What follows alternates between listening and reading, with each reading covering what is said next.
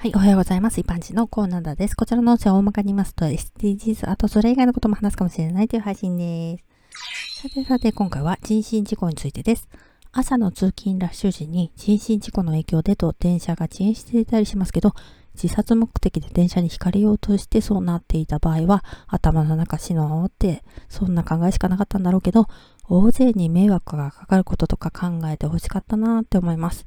もし一瞬でもそういうふうに考えることができたら、そんな死に方は選ばないと思うんだけどね。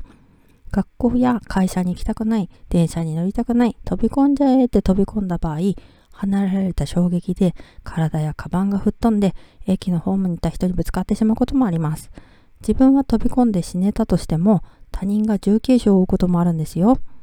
私は現場を見たことがないけれど、駅の作業員さんたちは遺体を回収しないといけないでしょ？母は踏切近くで足どこだあったというような会話を聞いたことがあるって言ってましたよ。私が高校生の時、同級生が通学時現場を見てしまって、帰国して学校には来れたけど、気分悪くなって保健室に行ってました。人身事故があると駅は人混みでごったい返すんですね。人証明書をもらうのもやっとです。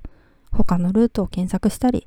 勤務先に連絡したり、大勢に迷惑がかかるからね。ではでは今回この辺で次回もお楽しみにまた聞いてくださいね。ではまた。